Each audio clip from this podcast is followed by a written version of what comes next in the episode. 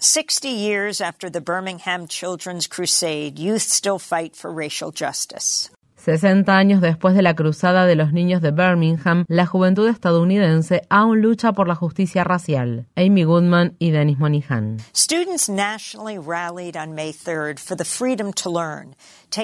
El 3 de mayo, cientos de estudiantes se movilizaron en todo Estados Unidos en el marco de la campaña Libertad para Aprender, con el fin de protestar contra las políticas de censura, prohibición de libros y restricción de la participación electoral que se están implementando en varios estados del país. Los estudiantes reclaman el derecho a conocer su historia y la de sus antepasados, aunque eso implique que otras personas se sientan incómodas. El día de la protesta coincidió con un aniversario propicio. 60 años antes, el 3 de mayo de 1963, miles de jóvenes arriesgaron sus vidas en la ciudad de Birmingham, estado de Alabama, en el segundo día de la movilización que se conoció como la Cruzada de los Niños. Las escenas que se vieron ese día conmocionaron al mundo. La protesta no violenta protagonizada por niños, niñas y adolescentes negros, fue brutalmente reprimida por la policía que los atacó con perros, porras y cañones de agua. En ese entonces, Birmingham se caracterizaba por ser una de las ciudades con mayor nivel de segregación y violencia racial del sur de Estados Unidos, donde las leyes segregacionistas de Jim Crow eran aplicadas con extremo rigor. Durante décadas, la ciudad estuvo bajo el control de un jefe político racista llamado Eugene Bull Connor. La valentía que demostraron aquellos jóvenes ese 3 de mayo de 1963 fue extraordinaria y su contribución resultó fundamental para lograr los cambios duraderos que actualmente se encuentran en riesgo. Janice Kelsey fue una de las jóvenes que participó en la Cruzada de los Niños. En conversación con Democracy Now! recordó sobre aquel momento.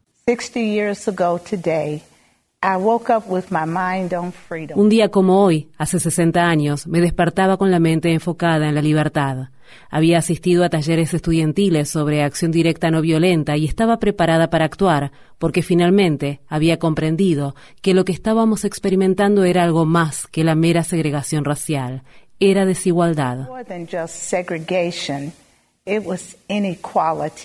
La campaña de Birmingham fue planeada en secreto en enero de 1963 por el doctor Martin Luther King y por algunos de sus más estrechos colaboradores, incluidos los reverendos Ralph Abernathy, James Bevel y Fred Shuttlesworth. Harry Belafonte, quien falleció recientemente, prácticamente salvó a la Conferencia Sur de Liderazgo Cristiano de la bancarrota al recolectar cerca de 500 mil dólares en una sola noche en un evento de recaudación de fondos que organizó para la campaña de Birmingham. Hoy en día, esa suma equivale a casi 5 millones de dólares. Este hecho se describe en detalle en un libro recientemente publicado por el escritor Paul Kicks titulado Tienes que estar preparado para morir antes de poder comenzar a vivir 10 semanas en Birmingham que cambiaron Estados Unidos. La primera oración del título del libro proviene de las palabras que el reverendo Shuttlesworth pronunció en el evento de recaudación de fondos organizado por Belafonte. Días después comenzó la campaña de Birmingham que tenía como objetivo, en palabras de Martin Luther King citadas por Kicks, acabar con la segregación o ser derrotados por ella.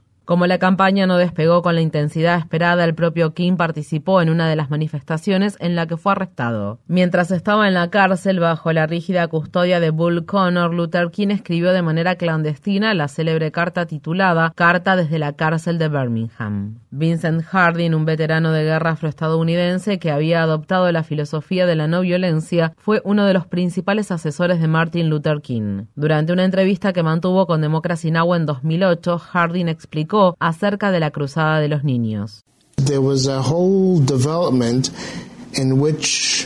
A lo largo del desarrollo del movimiento hubo un cambio notable en el perfil de los manifestantes.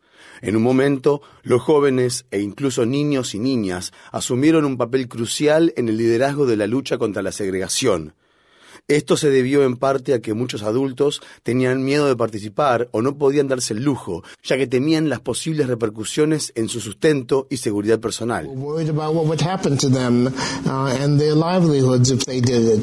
Vincent Harding fue una de las personas que ayudó a King a entregar su carta clandestina que explicaba por qué los negros estadounidenses, especialmente en el sur, estaban cansados de esperar que llegara un cambio. En la carta, King escribía: Sabemos por dolorosa experiencia que la libertad nunca la concede voluntariamente el opresor, tiene que ser exigida por el oprimido. Hemos esperado más de 340 años por nuestros derechos constitucionales y dados por Dios. 340 años antes de 1963 se corresponde con el año 1623, es decir, cuatro años después de 1619, el año en que llegó a las costas de lo que se convertiría en Estados Unidos el primer barco que transportaba esclavos africanos. La historia importa, y en la actualidad la derecha estadounidense está intentando borrar de un plumazo la historia, a menudo violenta y racista del país. En su conversación con Democracy Now, Janice Kelsey expresó al respecto.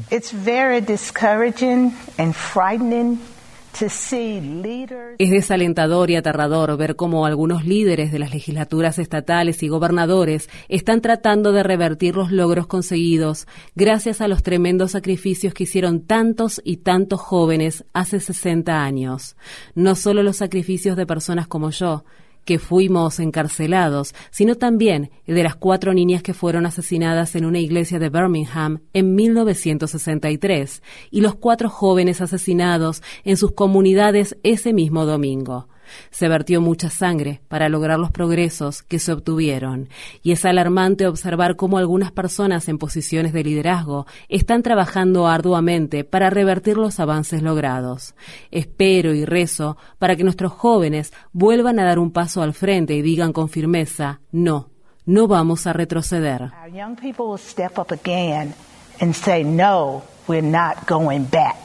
Este miércoles, una decena de jóvenes de la organización Dream Defenders comprometidos con la justicia racial ocuparon la oficina del gobernador del estado de Florida, el republicano Ron DeSantis. Julia Daniel, una de las jóvenes que participó en la ocupación, dijo en un comunicado: DeSantis está intentando fomentar las divisiones y sembrar miedo en la población blanca, pero yo estoy aquí para decir que no nos dividirán y que somos más fuertes cuando nos mantenemos unidos. Janice Kelsey no tiene por qué preocuparse. La juventud estadounidense estadounidense de hoy, como la de 1963, se está posicionando de manera firme.